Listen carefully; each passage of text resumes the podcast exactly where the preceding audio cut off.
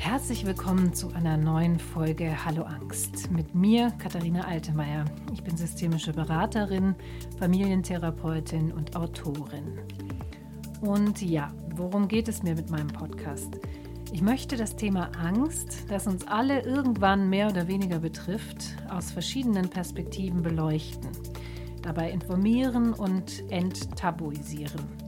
Ja, und es ist mir auch ein Anliegen, hier einen Raum für ganz persönliche Angstgeschichten zu schaffen, für Stories und Ansätze, die Mut machen. Ich spreche mal mit Expertinnen, mal mit Betroffenen, mit Menschen, die etwas Spannendes zu diesem Thema zu erzählen haben. Heute ist es eine Frau, die schon mal bei Hallo Angst war. Ich habe geguckt in Folge 13. Ihr Name ist Chris Gust, ihres Zeichens Soulcare Coachin, freie Künstlerin, Autorin, Mental Health Aktivistin, Vollherzmama und in erster Linie immer Mensch. So beschreibt sie sich selber. Von außen betrachtet ist sie, wie ich finde, eine feste Instanz, wenn es um das Thema Angst bzw. Angststörungen geht. Seit Jahren postet sie hierzu auf Instagram unter ihrem Account Let's Talk Mental und zu ihrer Community zählen mittlerweile rund 37.000 FollowerInnen. Dass Chris auch Gründerin ist, kann man nicht oft genug erwähnen, denn der von ihr auf die Beine gestellte sogenannte Mutruf ist eine wirklich tolle Sache. Das ist eine Telefonhotline von Betroffenen und Ex-Betroffenen für Menschen mit Angstthematik oder Menschen, die gerade akut unter Angst und Panik leiden. In Folge 13 haben wir schon über vieles gesprochen, also hört da gerne auch noch mal rein. Jetzt wollt ihr aber wissen, warum ich Chris denn nochmal eingeladen habe. Also natürlich außer der Tatsache, dass sie so eine engagierte und inspirierende Person ist. Seit längerem postet Chris sehr viel über das Thema Hochsensibilität. Das hat mich sehr angesprochen, weil ich erst vor gar nicht allzu langer Zeit festgestellt habe, dass ich hochsensibel bin. Eine Erkenntnis, die für mich und meinen Blick auf meine Angst sehr viel in Frage gestellt und nochmal neu in Bewegung gesetzt hat. Bis heute übrigens. Ich stelle mir nämlich immer wieder die Frage, angenommen, ich hätte schon früher gewusst, dass ich hochsensibel bin, also dass ich Eindrücke und Gefühle intensiver empfinde als viele andere, hätte ich dann vielleicht gar keinen Grund sozusagen gehabt, eine Angststörung zu entwickeln? Diese Frage lässt mich irgendwie nicht mehr los und ich habe auch mit Chris darüber gesprochen, die sich genau diese Frage auch gestellt und eine klare Antwort darauf hat. In unserem Gespräch geht es also darum, wie es so ist als Vielfühlerin, wie du erkennst, ob du eventuell auch betroffen sein könntest und was der Link zwischen Angst und Hochsensibilität sein könnte. Außerdem stellt Chris noch ihr neuestes Projekt vor, You, Me, We, eine App, eine Community oder genauer ein Safe Space für hochsensible Menschen oder Menschen, die sich gerne über mentale Themen austauschen. Viel Freude beim Hören. Ja, Chris, ich begrüße dich ganz herzlich und freue mich, dass du ein zweites Mal hier bei Hallo Angst bist. Ja, ich freue mich über die Einladung und äh, ja, freue mich auch auf dieses Gespräch. Mhm. Also ich fange gleich mal an. Ich ähm, wusste bis vor, naja, ein paar Jahren nicht, wofür die Abkürzung HSM oder HSP steht. Ja. Bis ich äh, über Umwege, nämlich über meinen Sohn, zu diesem Thema gekommen bin. Und HSP steht ja für Highly Sensitive Person und HSM für hochsensibler Mensch, oder? Genau. Ganz genau, ja. Genau. Genau, und ich bin, ich will da auch gar nicht näher drauf eingehen, jetzt auf meinen Sohn, weil ich das so ein bisschen schwierig finde, weil der ist sechs und kann nicht selber sagen, ob ihm das jetzt recht ist, dass man da über Details spricht, sozusagen, ja. ja.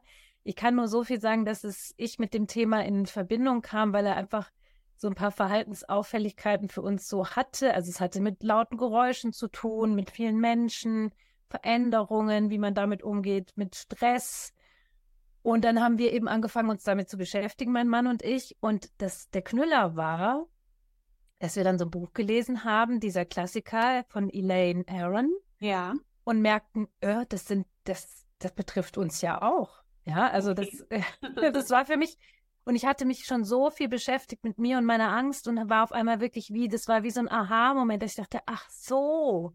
Das, oh, die, ja. Die Gänsehaut, das kenne ich so gut. Ja. Mich auch, das war so ein Schuppenmoment nochmal. Genau. Genau wie dir, dass ich wirklich auch so viele Verhaltensmuster und Prägungen und so in Bezug auf die Angst schon aufgedeckt hatte und äh, wirklich einen guten Weg gefunden hatte und habe das ja auch erst im Grunde genommen hinterher erfahren, als ich diese ganze Arbeit schon gemacht habe. Und äh, das war ja deswegen auch nicht umsonst, um Gottes Willen, aber mit diesem Verständnis dafür hätte ich mich zumindest, ich weiß nicht, wie es dir geht, aber ich hätte mich wirklich viel, viel weniger bekämpft. Ich hätte eine ganz andere Ruhe auf diesem Weg gehabt, eine ganz andere Zuversicht, wenn ich das vorher gewusst hätte. Absolut. Also das wusste ich ja. Das wäre meine nächste Frage gewesen, wie du darauf gekommen bist zu dem Thema oder eben festgestellt hast, dass das auf dich zutrifft. Ja, das war, als es mir im Rahmen meiner Angst schon viel besser ging, hatte ich irgendeine Situation mit einer Freundin und da haben wir über Ängste und so gesprochen, aber auch über Empfindsamkeiten. Und ähm, das ist bei mir zusätzlich zu der Hochsensibilität durch diese Angst vor der Angst ja auch alles noch sehr viel extremer geworden. Das heißt, ähm, so empfindsam wie ich vorher schon war, äh, das potenzierte sich dann alles noch. Und darüber habe ich halt mit einer Freundin gesprochen und da sagte sie so ganz, ganz lax, ähm, ja, aber du bist doch sowieso hochsensibel, wie es im Buche steht, schon immer gewesen. Und ich wollte so gar nicht sein. Ich war erstmal total in so einer Anti-Haltung, ähm, weil das für mich bis dahin so negativ belegt war. Das waren immer die Menschen, für mich, die äh, irgendwie alles Mögliche damit entschuldigen wollten oder so, weil ich eben auch überhaupt nicht das entsprechende Hintergrundwissen dazu hatte. Und trotzdem hat dann so schnell irgendwas in mir, ähm, es ist so neugierig geworden und sie erzählte dann so einige Sachen, zählte so Sachen auf, so wie dass ähm, ich mal gesagt habe, wenn meine Jungs irgendwie Legosteine in die Kiste geworfen haben, dann habe ich mir die Ohren zugehalten. Mhm. Oder früher, wenn wir auf Konzerten waren, ich habe das ja immer alles mitgemacht, wie die meisten Hochsensiblen, die das eben von sich noch nicht wissen. Ähm, und dann konnte ich nach Feiern oder Konzerten, am nächsten Tag konnte ich den Tag knicken. Mhm. Und nicht, weil ich getrunken hatte, sondern weil ich einen sozialen Kater hatte. Mhm. Aber ich konnte das halt damals noch nicht zuordnen. Mhm. Und, ähm, ja, sie, sie erzählte immer mehr und meine Argumentationskette schwächelte immer mehr. Und gleichzeitig breitete sich aber auch in mir ein, ein Gefühl aus, ähm, wo, wo ich irgendwie das, ja, wo ich merkte irgendwie, doch, das ist gut. Das ist gut, mhm. dafür mhm. einen anderen Hintergrund zu finden. Und dann habe ich ähnlich wie du äh, angefangen, mich ganz, ganz intensiv äh, damit zu beschäftigen, jetzt seit vielen, vielen Jahren. Und ja, wie gesagt, es war eine große Erleichterung im Alltag, in einer Gesellschaft, wo diese Gesellschaft natürlich auf Andersfühlende, auf Normalfühlende ausgerichtet ist, ist es ja nicht immer alles nur toll. Aber wenn man das erstmal begriffen hat und es auch für sich annehmen möchte, dann äh, kann man lernen, das ganz anders auszutarieren. Ja, es ist spannend, dass du das sagst, weil ich weiß, als ich das so begriffen habe, dass ich eben hochsensibel bin und ich anfing, das teilweise Leuten zu erzählen, fand ich sogar, dass die Reaktionen teilweise krasser sind, als wenn man jemandem sagt, du, ich habe Angst, ich habe eine Angststörung. Dann sagt, ach Gott, ja. Und bei, bei dem hochsensiblen Thema kam oft sowas wie, ja, bist ganz was Besonderes, ne? Oder, oder irgendwie so. äh, jetzt, oder tatsächlich auch, jetzt mach dich mal nicht so wichtig, so, so in die Richtung. Mhm. Und ja, also ich fand sogar, dass das fast noch einen schlechteren Ruf erstmal ähm, hat, als wenn man eben mit der Angst rausgeht. Hm, das ist auch in vielen Fällen so. Und das hat natürlich auch ähm, etwas damit zu tun. Auch bei Hochsensibilität ist es ja ähnlich wie bei einer psychischen Erkrankung so, dass die Menschen das nicht sehen können und das nicht nachvollziehen können, wenn sie es nicht selber erlebt haben. Und ähm, bei Hochsensibilität kommt aber noch hinzu, dass wir oftmals die Unbequemen sind. Wir sind oftmals diejenigen, die aufgrund unserer hohen Ansprüche und Werte den anderen dann so den moralischen Spiegel vorhalten oder ähm, wir sind diejenigen, die äh, durch unser strukturiertes Denken tatsächlich ja scheinbar, das ist ja gar nicht unbedingt so, gibt es solche und solche Meinungen, aber scheinbar zumindest in die Zukunft sehen können ne? oder voraussagen können, was als nächstes passiert. Und all solche Faktoren, da gibt es ja ganz, ganz viele. Das ist den Menschen eben auch unheimlich. Mhm. Ist etwas, ähm, wenn sie sich da selber nicht mit beschäftigt haben, dann äh, haben sie das Gefühl, also dann bekommen diese Menschen ein minderwertiges Gefühl. Und darum geht es ja gar nicht. Es geht ja um die Akzeptanz des anderen Fühlens. Also es ist ja so wie, und du würdest ja bei einem, also ein Rechtshänder würde ja niemals einem Linkshänder vorwerfen, dass er Linkshänder ist. Mhm. Und das ist ja genauso eine Grundausstattung. Also wenn ich heute Menschen begegne, die auch erst so negativ reagieren, dann ist das eins meiner liebsten Beispiele, weil das so unverfänglich ist und die meisten fühlen sich dabei nicht auf den Schlips getreten. Und du schaffst es aber ganz, ganz oft dann, ähm, die Bereitschaft herzustellen, dass sie mal anders darüber nachdenken. Mhm. Ich finde, das ist besonders zum Beispiel im, im Arbeitsumfeld, ne, ist das was Schwieriges. Absolut. Also das, was ich jetzt gerade gemacht habe, diese Reise, die ich da mache als Unternehmerin jetzt und als Geschäftsführerin, das ist krass. Also das ist wirklich krass. Ich habe neulich, habe ich ähm, in einem Gespräch, habe ich gesagt, ich wünschte mir eine Liste, wo die Menschen, die hochsensibel sind, aufgelistet sind und für die verschiedenen äh, Themenbereiche eben. Ne? Also das, was ich jetzt gebraucht habe oder brauche, so zur Zusammenarbeit mit Entwicklern oder aber auch mit Marketing oder so, ich habe mich gefragt, wie spannend das sein müsste, was da für, für ein Unterschied bestünde, wenn ich das mit Firmen machen könnte, wo hochsensible Menschen arbeiten. Also die mhm. ähnlich ticken, die einen mhm. ähnlichen Anspruch haben, die ähm, eben nicht von, äh, dieser, von dieser gesellschaftlichen Mehrheit immer ausgehen, sondern die sehr wohl wissen, dass es andere Zielgruppen und andere Bedürfnisse gibt.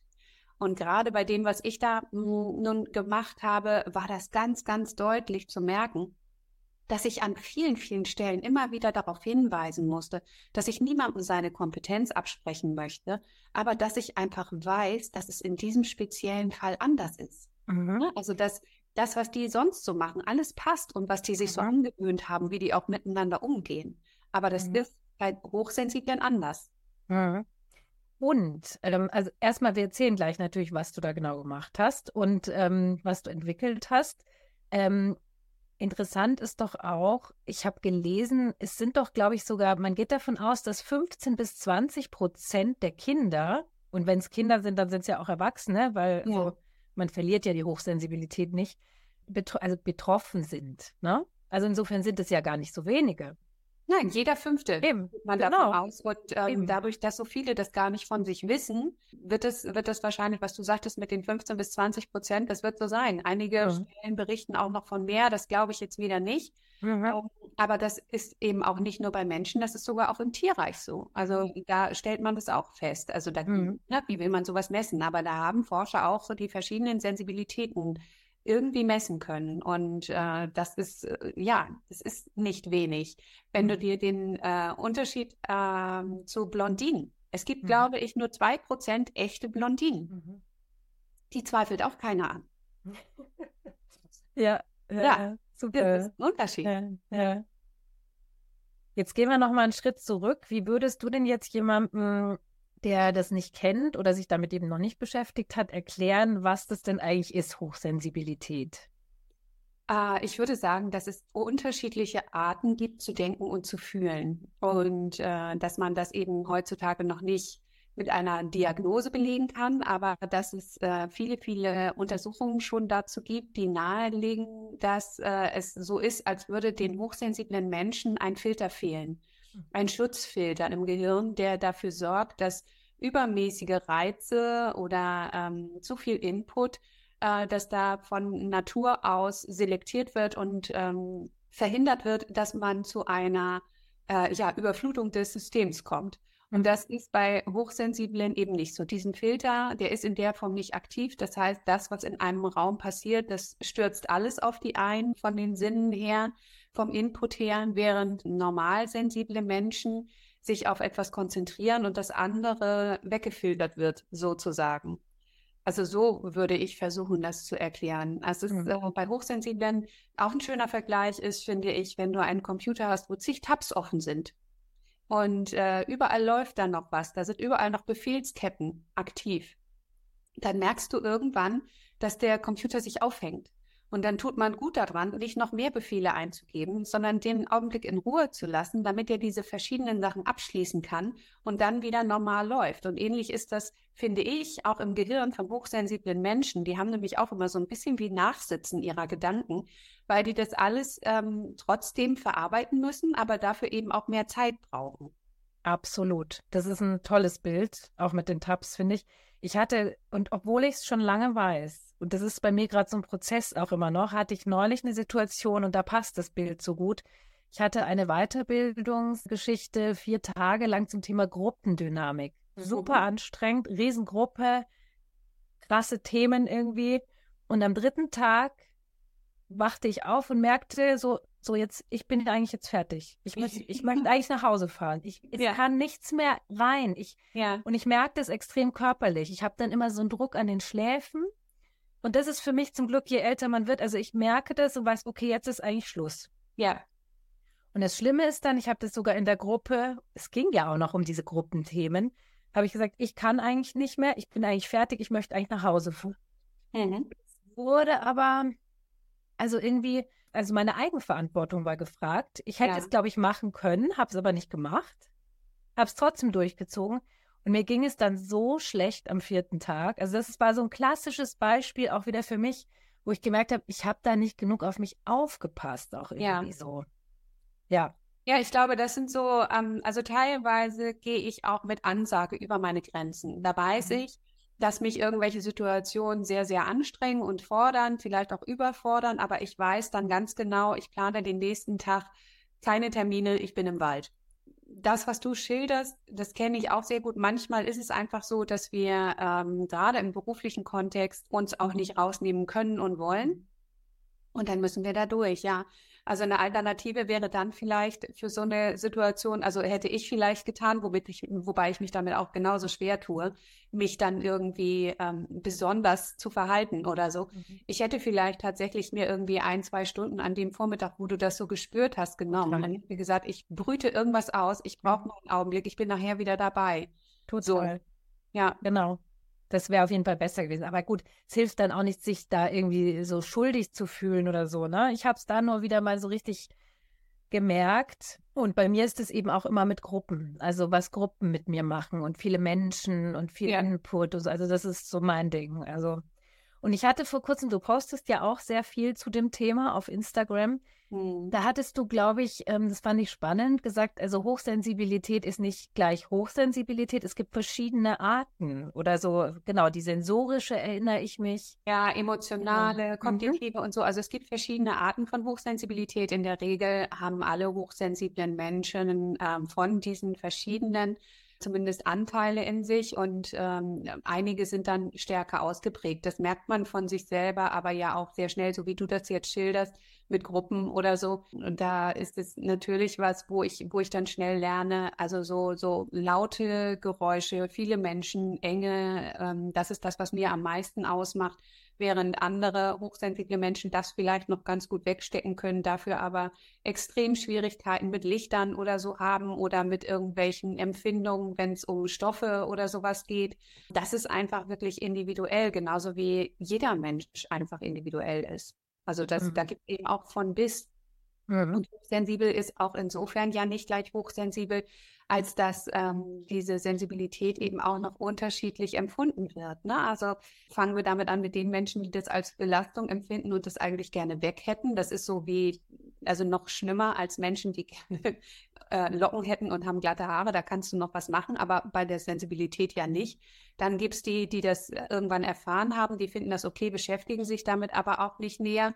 Hm, die werden dann an gewissen Stellen an ihre Grenzen kommen, aber werden auch einiges eben gar nicht so intensiv spüren. Und mir ist auch aufgefallen, dass je mehr ich das annehme und je mehr ich das lebe, umso intensiver wird das ja auch noch. Ganz klar. Mhm. Das ist ja, du kannst ja Hochsensibilität im Rahmen einer psychischen Erkrankung sogar erlernen. Mhm. Du, du, kannst es eben auch wieder verlernen. Also das, mhm. was Menschen haben, die normalsensibel sind und dann eine Angststörung haben mhm. und durch die Angst vor der Angst ständig ihren Körper scannen, die verfeinern ihre Wahrnehmung ja auch immer mehr. Und das ist absolut vergleichbar mit dem, was hochsensible Menschen von Natur aus fühlen. Mhm. Das heißt, du und ich, wir hatten im Rahmen unserer Angststörung dann praktisch so ein Doppelpaket. Mhm. Genau. Also ja, das genau. ist ja wie äh, die, die, Sinne zu trainieren. Ich meine, wenn Menschen jetzt einen Sinn verlieren, wenn sie auf einmal nicht mehr sehen oder hören können, dann werden die anderen Sinne entsprechend gestärkt und anders trainiert. Und das zeigt ja ganz deutlich, dass es möglich ist. Der mhm. Vorteil von dieser erlernten Hochsensibilität ist ja nur, dass man, wenn man das Nervensystem dann wieder beruhigt und alles wieder ähm, reguliert hat, dass man diese Überempfindlichkeit dann eben auch wieder verlieren kann. Das mhm. natürlich nicht, wenn du von Natur aus so ausgestattet mhm. bist. Mhm. Ja.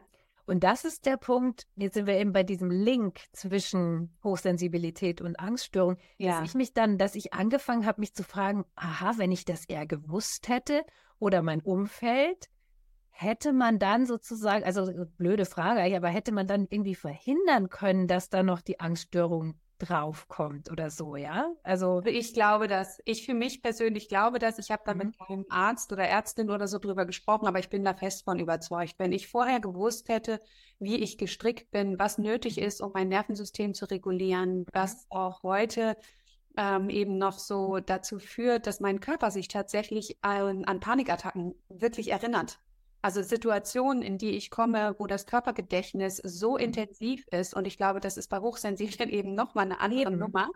Da hätte ich, glaube ich, viele Situationen mir ersparen können, wenn ich das gewusst hätte. Mhm. Aber auf der anderen Seite ist es ja so, dass wir äh, dieses hätte, hätte, können wir nun mal nicht ändern ich habe unwahrscheinlich viel in der Zeit über mich gelernt. Und auch wenn ich, glaube ich, für alle mit Angst und Panik spreche, man sich immer eine Abkürzung wünschen würde und sich wünschen würde, das schneller gelernt zu haben.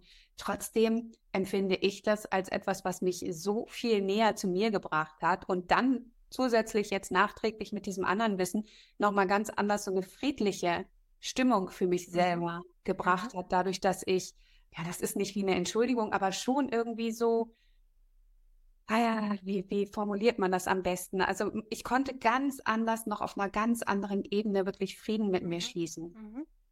Vielleicht hat es ja auch was damit zu tun. Ich meine, hochsensibel ist ja schon so, so kommt man ja schon auf die Welt, denke ja. ich. Und die, mit einer Angststörung nicht. Also nee. und insofern ist es ja so ein bisschen auch so, was du so, ja, tja, also so ist es, ja. Also glaube ich, dass es vielleicht damit was zu tun haben könnte. Bestimmt, weil wir wollen ja, ja alle, also gerade wenn wir so ähm, denk nachdenkliche Menschen sind, sind wir ja auch so trainiert und werden so erzogen, dass wir uns nur genug anstrengen müssen und dann finden wir für alles eine Lösung irgendwie mhm. geistig. Und mhm. im Rahmen einer Angststörung, ähm, da ist ja die Logik wirklich äh, verloren gegangen an vielen Stellen. Und hinterher dann zu merken, dass es zumindest logische Erklärungen gibt Ne? Auch wenn das die, die Momente an sich nicht weniger unangenehm macht. Ja. Aber dass es doch Erklärungen gibt, sowohl körperlich als auch eben so von den Grundausstattungen her oder genau. so. Oder von dem, was man erlebt hat. Und dass es, denke ich mal, trotzdem immer die Summe aus etwas ist, mhm. was zu so etwas führt. Mhm. Das ist schon dann eine andere Ebene.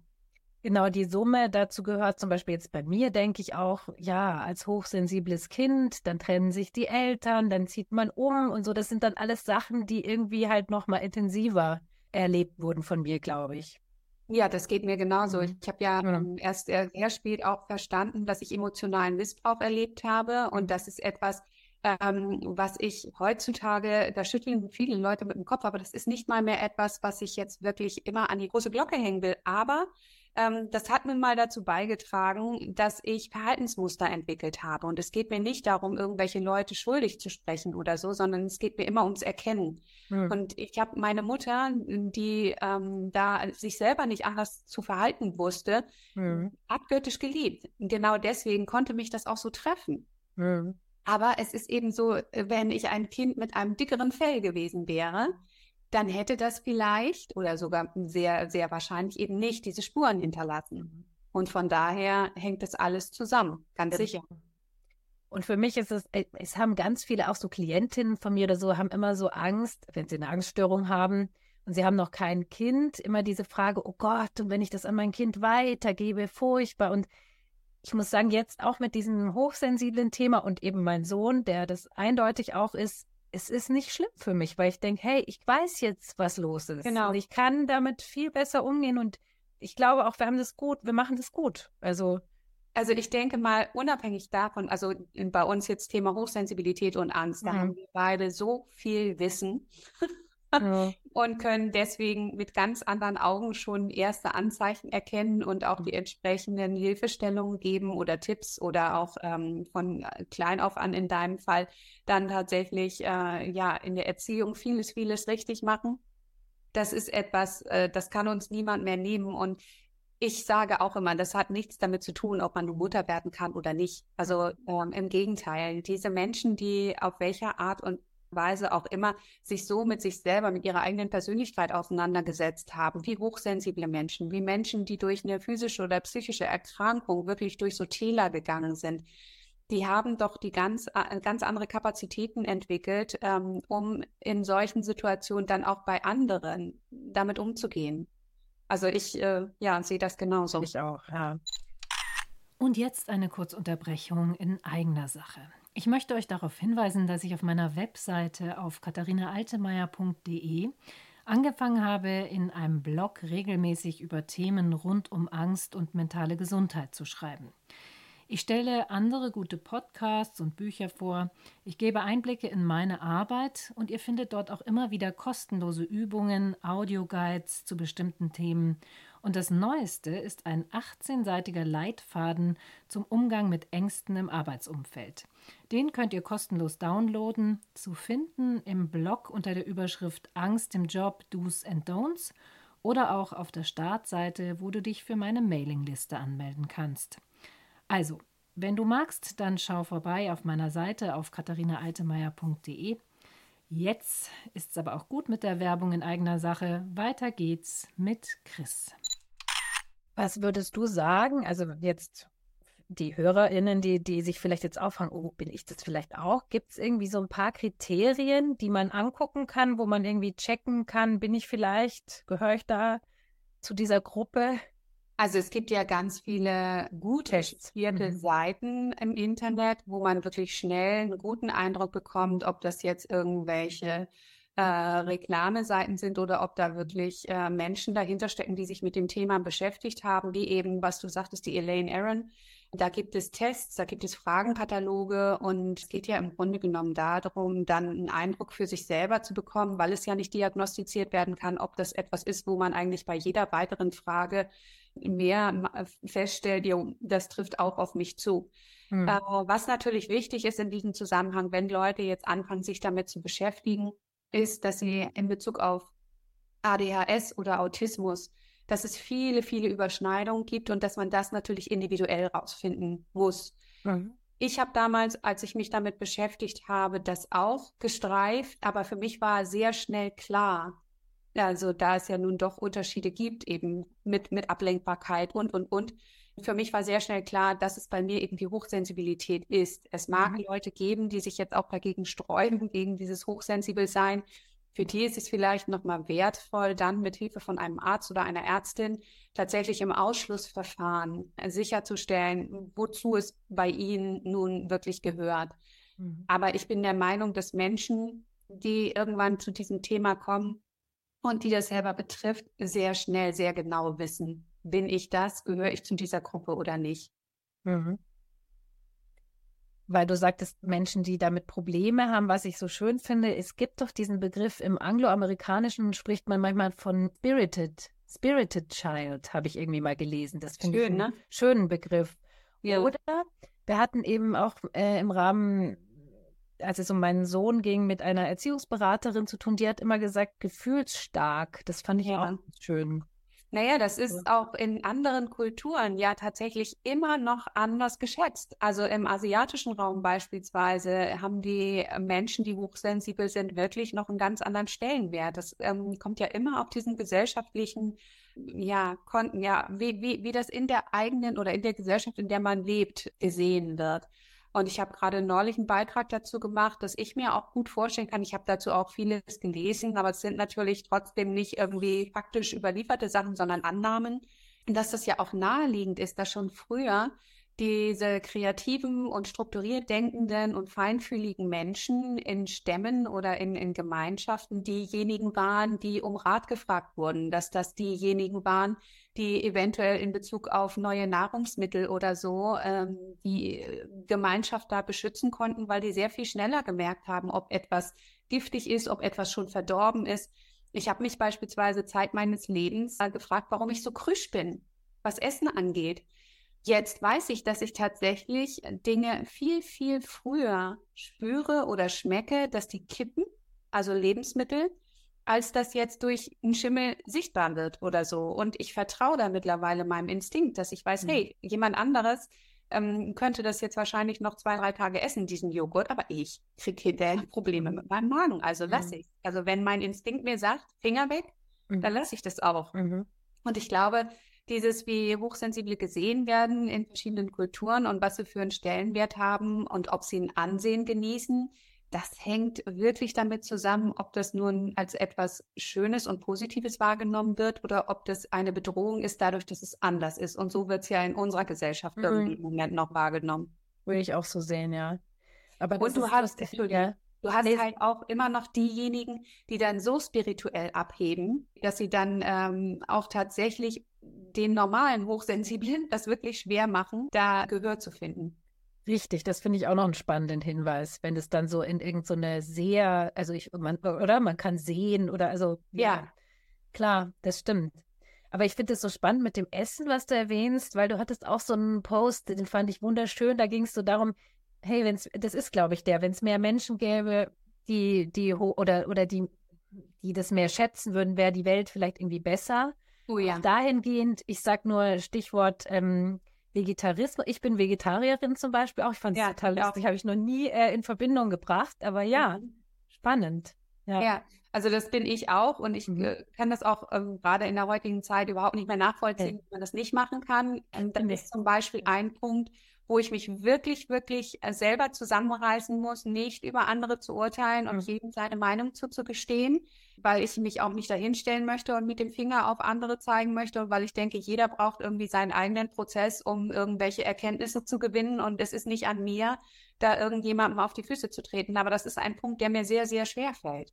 Und es gibt ja. eben ganz, ganz viele Punkte, wo mein Gerechtigkeitssinn so amok läuft, mhm. dass ich in Unterhaltungen mit anderen sage, wie könnt ihr da weggucken? Mhm. Wie könnt ihr das hinnehmen? Mhm. Und das ist aber eben auch alles andere als bequem. Also mhm. so, das, das immer so zu empfinden. Und manchmal denke ich dann auch, ja, so ein bisschen ähm, dickeres Fell oder dass einem das so ein bisschen mehr irgendwie vorbeigeht, wäre auch mal entspannend. Aber ich glaube, dass es wirklich auf dieser Welt mehr von uns braucht. Also mehr, mhm. nicht mehr Menschen, sondern dass unserer, dass, dass wir mehr Gehör finden müssen, mhm. weil dadurch glaube ich schon ein Wandel passieren würde. Mhm. Weil dieses ganze Hau drauf und ähm, nach mir die Sinnflut denken, das ist uns Hochsensiblen ja tatsächlich absolut fern. Mhm. Und äh, da täte die Gesellschaft im eigenen Interesse wirklich gut daran, auch mal andere Meinungen zuzulassen. Mhm. Mhm. Ja. Mehr Gehör finden heißt dann auch eben, dass man wegkommt eben von diesen Stereotypen, so du bist was ganz Besonderes und so, sondern dass man einfach mehr schätzt, was, was Hochsensible eben Gutes bringen können, ne? Ja, ganz genau, dass wir mhm. gegenseitig voneinander lernen, mhm. dass man sich nicht gegenseitig verurteilt, sondern dass man schaut, wie man von diesen verschiedenen Stärken profitieren kann mhm. und dass man die Menschen bei den Schwächen eben unterstützen kann. So können wir ja wahnsinnig davon profitieren, wenn wir bei Normalfühlenden uns eine Scheibe abschneiden oder uns abgucken, wie die wirklich mit mehr Leichtigkeit beispielsweise durchs Leben gehen oder nicht immer alles und noch bis ins Hunderttausendstel zerdenken, sondern auch mal an einer gewissen Stelle sagen, hey, nee, ja, kann schiefgehen, aber ich gehe jetzt, ich gehe jetzt los. So. Genau. Und ähm, das ist ja ein, ein gegenseitiger Lernprozess. Das ist ja nicht nur so, dass wir jetzt erwarten müssen, dass die etwas von uns lernen, sondern wir können ja auch viel von denen lernen, mit diesem Wissen um die eigene Hochsensibilität und dann ähm, auch unsere Stellung in, in, in unserem Leben ganz anders finden. Mhm. Wie, wir, wie wir da eine Balance finden. Das ist, ähm, finde ich, etwas, ja, das ist so, das zieht immer so viele Fäden mit sich. Also, mhm. das, ja. Was findest du denn, was können denn hochsensible Personen richtig gut? Naja, also ich glaube, dass unsere Empathie in den meisten Fällen uns wirklich auszeichnet. Also zu spüren, beispielsweise, wenn es anderen Menschen nicht gut geht oder wenn etwas nicht richtig läuft, was ich eben sagte, mit dem Gerechtigkeitssinn kombiniert, das sind, glaube ich, wirklich eindeutige Stärken. Das ist mhm. für die Hochsensiblen selber manchmal wahnsinnig anstrengend, weil man ja manchmal gar nicht weiß, fühle ich das jetzt gerade oder fühle ich das, was jemand anders fühlt, noch zusätzlich. Mm, aber das ähm, erlebe ich zumindest in meiner Arbeit als äh, Coaching auch, wo sich das ja auch wirklich sehr auf die Hochsensibilität und auf Frauen mittlerweile gewandelt hat, ähm, weil das einfach ein logischer Prozess war. Ähm, mhm. Da merke ich das zum Beispiel, ähm, dass, dass ich das natürlich wunderbar nutzen kann, zu spüren, was die vielleicht auch nicht aussprechen oder so. Mhm. Und heute habe ich eine Erklärung dafür. Ich war mhm. schon immer Kummerkastentante Schon, schon früher haben mir Leute ihr Herz ausgeschüttet, obwohl sie mich eigentlich kaum kannten. Das erzählen ganz viele hochsensible Menschen. Und das ist natürlich etwas, wo du Menschen auch das Gefühl gibst, die, die fahren in deiner Gegenwart auch runter. Du kannst diese Menschen erden und die haben auf einmal ein anderes Gefühl von Geborgenheit, von Klarheit. Und sowas ist, finde ich, gerade in dieser Leistungsgesellschaft wirklich so kostbar. Mhm. Ja. Kann ich auch nur unterschreiben. Also ist langweilig, gell? Wir sind immer total auf einer Linie. ja, das, oh, ist, ja. das ist wiederum etwas, Hochsensible können schwer streiten. ja, ja, ja. Ja, oder, oder sich dann, oder die Meinung kundtun, wenn man weiß, es ist nicht so erwünscht oder so, ne? Also, ja, ja. Das stimmt. Ja. Das muss man halt auch irgendwie lernen, ein bisschen, ja. Ja. Das stimmt. Mhm. Und ähm, genau, jetzt hast du eben gesagt, und wie machst du das? Wie grenzt du dich dann manchmal ab oder wie passt du auf dich auf?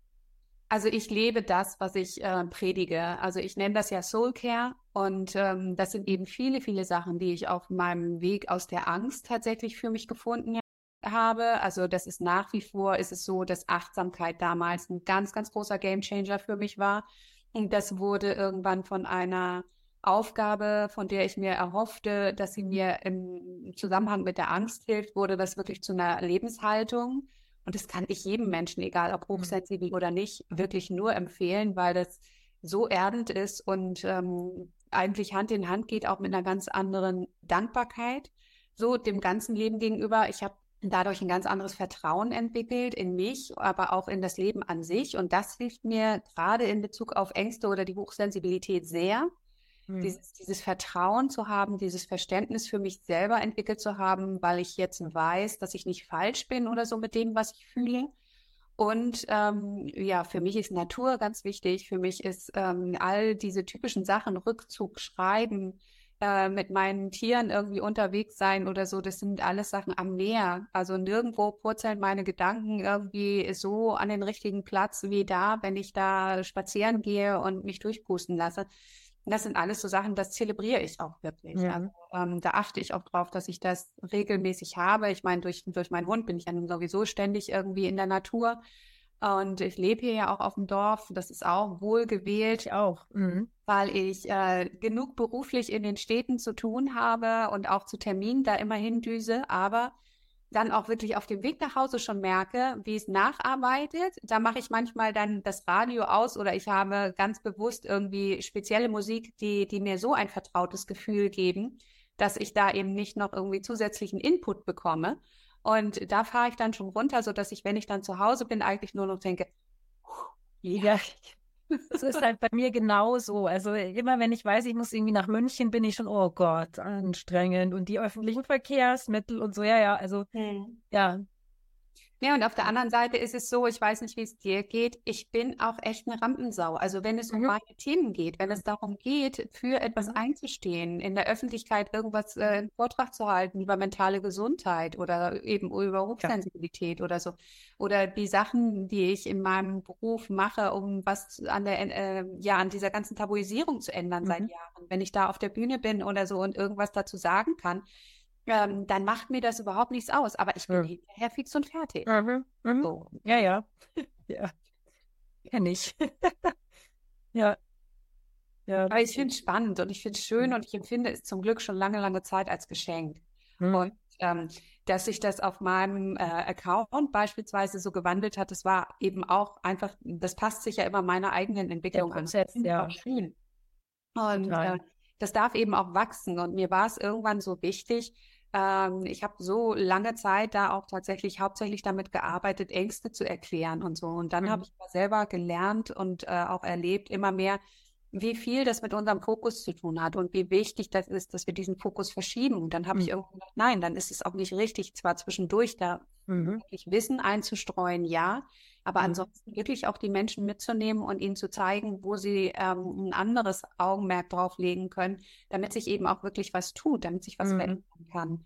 Und ähm, mhm. deswegen wandelte sich das immer mehr. Das finde ich aber auch spannend und das finde ich auch authentisch, weil im Absolut. Idealfall passiert das das ganze Leben, ne? dass wir immer Toll. wieder dazulernen, neue Erkenntnisse gewinnen. Aber da bewundere ich dich ja sowieso. Ich muss selber sagen, also diese ganze Social Media Welt ist ja auch anstrengend. Und oh ja. Da, oh, das ist ja wahnsinnig anstrengend. Also ich, ich hatte so Phasen, ich, ich habe da jetzt lang nichts gemacht. Ich will jetzt, jetzt wieder mehr machen auch, aber ich hatte Phasen, wo ich aber, nee, ist mir zu blöd. Es ist mir zu anstrengend. Und dann die ganzen Menschen, also die sieht man zwar ja. nicht, aber die Kommentare und also es ist ja, es ist irre. Ja, es ist wahnsinnig viel. Das, das, was ich schön daran finde, ist, man kann es sich einteilen. Also man ja. kann selber entscheiden, ähm, beispielsweise, was du sagst mit Nachrichten oder mit Kommentaren oder so, da kann ich selber entscheiden, wann ich mich darauf einlasse. Mhm. Um, diese äh, Beiträge, die ich da mache oder so, da habe ich auch eben Einfluss darauf, wann ich das vorbereite mhm. und kann das ganz in Ruhe und in meinem Zeitplan tun. Ähm, das ist aber trotzdem sehr, sehr viel und sehr, sehr anstrengend, was ich da die letzten Jahre gemacht habe. Und ich mhm. bin mir auch bewusst für mich persönlich, dass ich da ähm, in absehbarer Zeit, ich tue es im Moment schon, ich mhm. bin deutlich inaktiver in meiner mhm. Story. Ich habe das auch äh, kommuniziert, dass ich mhm. gesagt habe, nee, ich merke das an mir, diese Jahre Öffentlichkeitsarbeit mhm. jetzt, das hat echt Spuren hinterlassen mhm. und ich muss auf mich selber auch aufpassen Verstehe ich. Prioritäten setzen. Verstehe ich total. Jetzt hast du aber noch was anderes äh, an den Start gebracht, nämlich eine App, die heißt YouMeV, oder? Genau. Ja, YouMeV von You and Me and Me. Mhm. Sehr gut, erzähl ja. mal.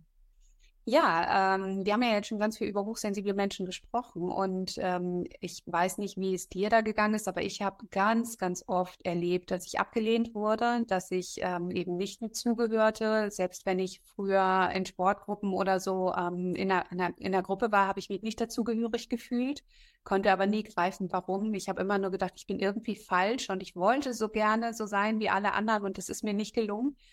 Und erst mit der Hochsensibilität erklärte sich das dann. Und ähm, ich habe mir mühsam nach und nach ein ganz, ganz klitzekleines Netz aufgebaut oder ein, ein, ähm, ja, ein paar Menschen, ähm, wo ich wirklich so sein kann, wie ich bin. Das ist aber wirklich äh, nicht zu vergleichen mit so Freundeskreisen, wie andere sie haben, sondern die kann ich wirklich an einer Hand abzählen. Und auch da ist es sehr ähm, ambivalent, weil ich dann in einem Moment möchte ich mich unbedingt verabreden und habe die so vermisst und möchte mit denen was machen und dann habe ich das abgemacht und ein paar Minuten später bereue ich das und denke, oh, hätten wir nicht einfach nur äh, schreiben können. Kenne ich auch so gut, oh, Wahnsinn. Wirklich, ähm, ja. Jedenfalls begegnet mir das Thema Einsamkeit auf verschiedenen Ebenen seit Jahren. Also zunächst natürlich ganz, ganz viel ähm, von Menschen, die mit Depressionen und Angstzuständen zu tun haben. Ich habe ja auch den Mutruf gegründet und da ist es eben auch in fast jedem Telefonat Thema, dass die Menschen alleine sind und sich so sehr den Kontakt zu Gleichgesinnten eigentlich wünschen. Und äh, bei Hochsensiblen ist es eben genauso. Mhm. Also all diese Menschen ähm, sind eben aufgrund ihrer Art zu leben und zu denken und wie sie gelernt haben, für sich selber gesunde Grenzen zu setzen und weil sie für die typischen Dinge, ähm, da fallen sie oftmals durchs Raster. Also du wirst eben, also jemand, der hochsensibel ist, ähm, der wird vielleicht ein Konzert toll finden, aber der möchte dann vielleicht nach einer halben Stunde gehen. So oder ähm, äh, eher aus dem Kino verschwinden oder von irgendeiner anderen lauten Veranstaltung. Also eine halbe Stunde Weihnachtsmarkt finde ich toll und dann tschüss. So, dann bin ich fein damit. Äh, dann weiß ich genau, meine, meine Grenze ist erreicht. Ich hatte diese Atmosphäre und gut ist. Aber das verstehen andere eben nicht unbedingt. Ähm, und da Menschen zu finden, bei denen man sich nicht erklären muss, wo man wirklich weiß, die ticken genauso. Und ich muss da nicht irgendwie noch groß ausholen und sagen, ja, das fühlt sich für mich aber so und so an. Für all diese Menschen wollte ich etwas schaffen. Und dann habe ich recherchiert und geschaut, ob es da irgendwas gibt. Und natürlich gibt es ganz, ganz viele Freunde-Apps und so schon. Aber es gibt halt nichts, wo du nach ähm, speziellen Suchkriterien, speziell nach Menschen suchen kannst, die auch hochsensibel sind oder die Angststörung haben oder Depression oder mit Endometriose, Lipödem. Doch bei Endo gibt es, glaube ich, sogar eine App. Aber es mhm. gibt eben nicht so eine App, wo du das so gezielt machen kannst und wo die App vor allem an sich auch dieser Zielgruppe entspricht. Also wirklich ruhig ist, nicht noch ständig irgendwas aufblinkt oder du noch wieder irgendeinen akustischen Reiz bekommst oder so, weil das eben darauf ausgelegt ist, um Aufmerksamkeit immer wieder zu kriegen, dieses ähm, dass, dass äh, die Sucht gefördert wird, dass du ähm, auf Likes aus bist und all solche Faktoren muss man da ja mit einbeziehen und das gab es halt nicht und deswegen habe ich gedacht, okay, dann lass ich so eine App entwickeln. Mhm. Ich bin da sehr naiv wow. rangegangen und habe gedacht, ja, ich nehme jetzt irgendwie 10.000 Euro in die Hand und lasse so eine App entwickeln und dann fiel mir erstmal die Kinnlade runter, als ich dann gehört habe, dass das tatsächlich das, was ich mir vorgestellt habe, sechsstellig ist. Und dann habe ich äh, einen privaten Kredit aufgenommen, habe mir Investoren gesucht und habe gedacht, die Idee ist einfach zu gut, um sie zu verwerfen. Das ist leider auch so, dass wenn ich so etwas habe, wo ich weiß, das ist was Gutes, mhm. dann werde ich das auch nicht mehr los. Mhm. Mhm. Und dann habe ich ähm, losgelegt. Also ich wow. habe das dann alles entworfen und dann habe ich irgendwann Gespräche mit Firmen geführt, wo ich dann erstmal schauen musste, wer denn einigermaßen für mich äh, eigentlich passen könnte, was sehr, mhm. sehr schwer sich gestaltete, wo ich auch gelernt habe, dass natürlich alle erstmal sagen, haben wir verstanden? Ja, ja, ja, da sind wir genau die Richtigen. Und im Prozess merkst du dann, nein, die haben das nicht verstanden. So, mhm. wenn sie dann immer wieder mit ihren äh, Maßstäben da ankommen mhm. und immer wieder dich erklären musst und sagen musst, ja, das mag bei euch zutreffend sein, aber in diesem Fall wird es so gemacht. Mhm. Und dann sind die beleidigt. Mhm. Ja, so, naja, auf jeden Fall ist jetzt seit Oktober diese App am Start und im Moment nur in Deutschland. Wir sind da jetzt gerade dabei, das vorzubereiten, dass sie auch in der Schweiz, in Österreich, in den Niederlanden und in Dänemark jetzt rauskommt. Wir hoffen noch im Dezember. Also im, überall mhm. da, wo potenziell Deutsch mhm. gesprochen wird, weil im Moment gibt es sie nur auf Deutsch. Mhm. Und du kannst halt in diesem Safe Space, wir haben verschiedene Sachen äh, umgesetzt, damit es wirklich ein sicherer Raum wird, äh, kannst du dich jetzt ganz gezielt mit anderen Hochsensiblen beispielsweise vernetzen, austauschen und kannst dann schauen, möchte ich diesen Online-Kontakt oder möchte ich irgendwann das ausbauen. Ähm, die Umkreissuche ist im Moment noch inaktiv, weil wir gesagt haben, wir brauchen erstmal ganz, ganz viele Leute, sonst ist das frustrierend, wenn du mhm. in deinem Ort jemanden suchst und da ist aber nur ganz weit weg irgendwie jemand. Mhm. Aber das ist eben schon vorbereitet, das kommt auch. Ja. Das ist ja toll. Ja, das ist also gut ab, so, wirklich toll. So mhm. schön und ähm, ich freue mich. Ich verlinke das natürlich alles in den Show Notes, ist ja klar. Also, ah, schön. Genau, ja. ja, logisch, klar. Genau, ach Wahnsinn. Und also ich, ich habe es mir noch nicht selber angeschaut, muss ich jetzt gestehen. Hm, blöd eigentlich. Ähm, Mach doch dann da rein und kann mich für eine für eine für ein Thema dann irgendwie ähm, entscheiden oder oder wie läuft es ab? Wie kann ich Ja, also du kannst du kannst dich registrieren und damit mhm. nicht hinterher irgendwie gemeckert wird, das ist keine kostenlose App. Das hat mhm. auch Gründe, ne? Das ja, hat klar. Gründe, dass wir da eben uns nicht über Werbung finanzieren mhm. beispielsweise, aber auch, dass das ein sicherer Ort sein soll, dass da nicht irgendwelche Just for Fun äh, Menschen irgendwelche unempathischen Leute da Accounts erstellen. Ähm, du registrierst dich und verifizierst dich über deine Handynummer, hast dann so einen Onboarding-Prozess, musst dich dann von, für ein von drei äh, Abo-Modellen entscheiden. Im günstigsten Fall kostet es 10 Euro pro Monat, im teuersten 12, so dass du eben einen Monat testen kannst.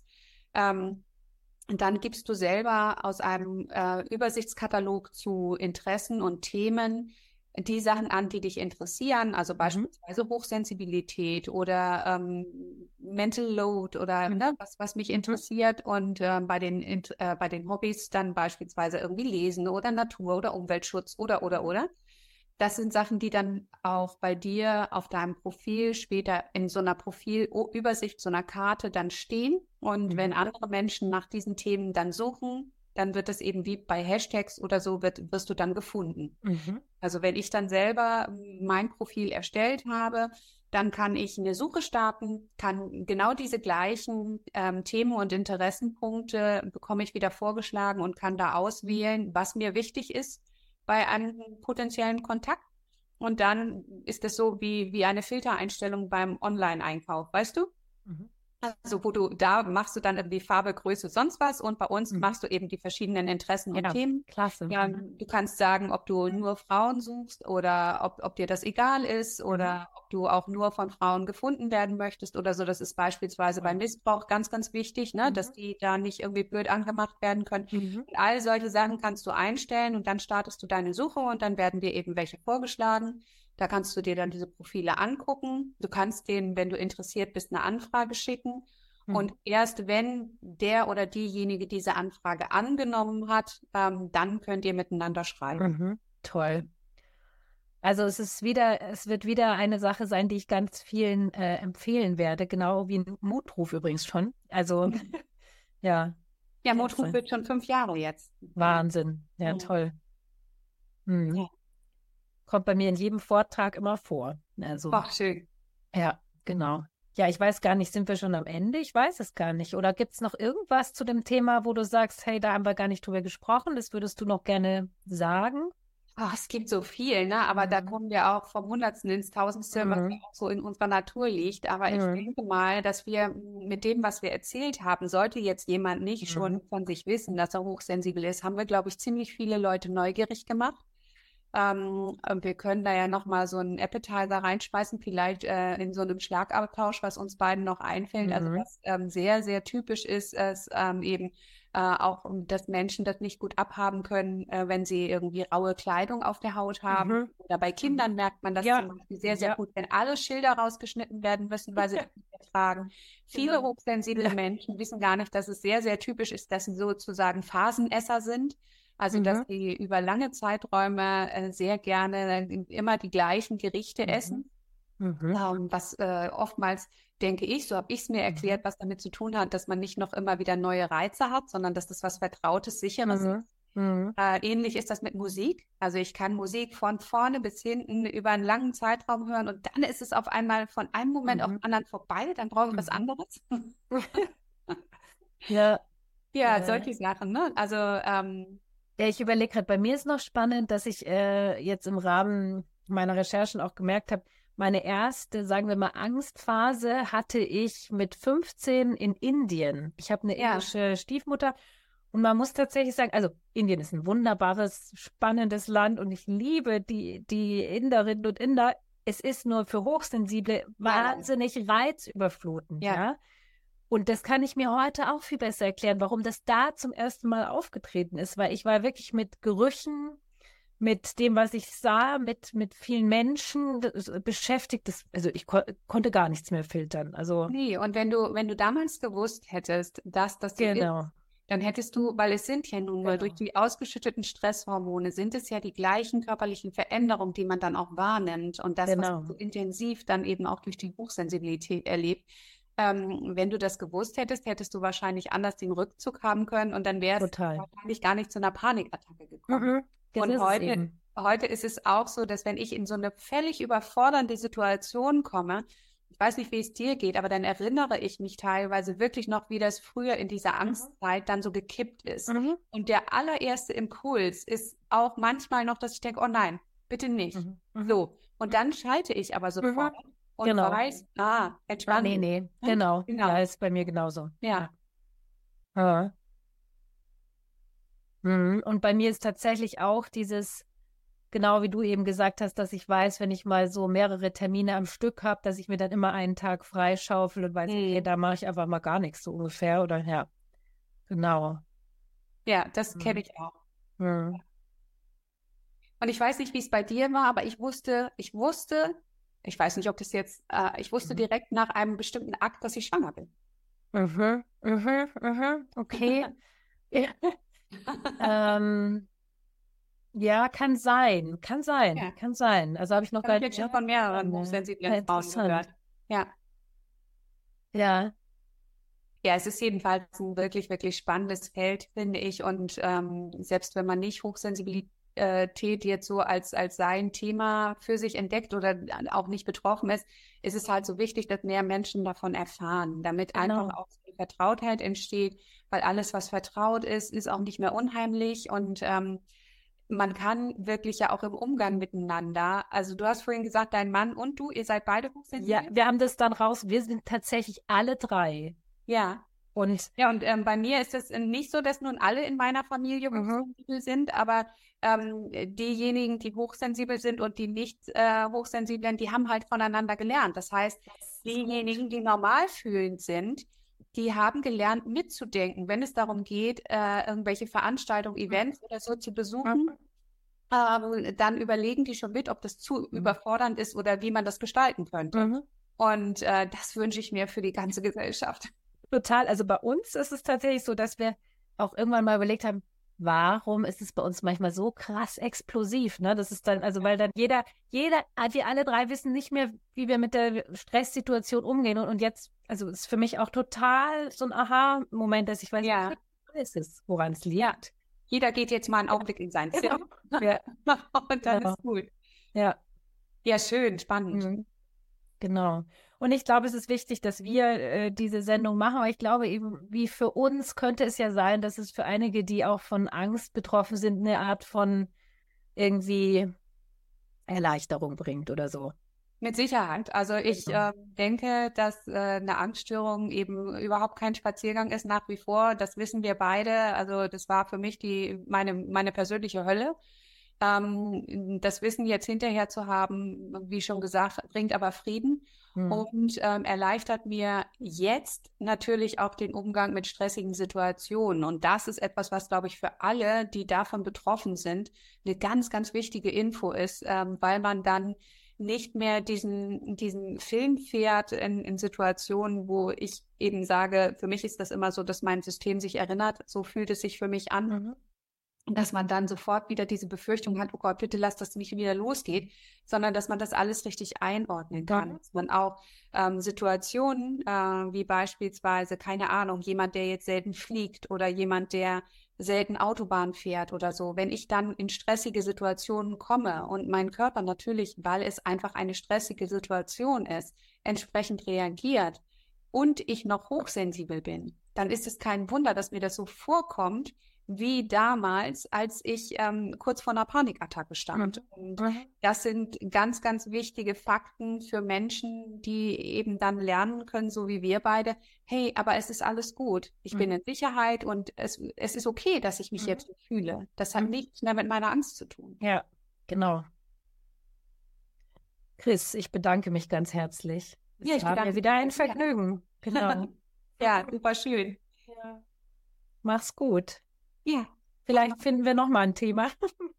genau. So, wir werden uns beide weiterentwickeln und wer weiß. Genau. Ja. Ich danke dir. Ich wünsche dir noch einen schönen Tag und ähm, ja, bin gespannt, ob wir Feedback zu, diesem, äh, zu dieser Sendung bekommen. Das würde mich ja. freuen. Also ich merke jedenfalls, ähm, dass äh, dieses, sobald mehr Hochsensible im Spiel sind, diese Wertschätzung für das, was man tut, und auch die, ähm, das, das untereinander austauschen, das wird tiefer, geht weg von diesen Platten mhm. und äh, da entstehen ganz, ganz tolle Unterhaltungen teilweise auch in Kommentaren oder so, weil wir eben Gedanken, Tieftaucher und Vielfühler sind. Toll. Du, ich bin gespannt. Ja. Dir auch einen schönen Tag noch. Danke. Danke für eure Aufmerksamkeit. Und wie immer findet ihr eine Sammlung von Links zu Chris und ihrer Arbeit in den Show Notes. Ich freue mich, wenn ihr die Folge bewertet. Gerne nehme ich auch Feedback entgegen. Mailt mir an post.katharinaaltemeyer.de. Wenn ihr mögt, hören wir uns im neuen Jahr wieder. Bis dahin wünsche ich euch alles Gute. Bleibt Gold, sagt Katharina.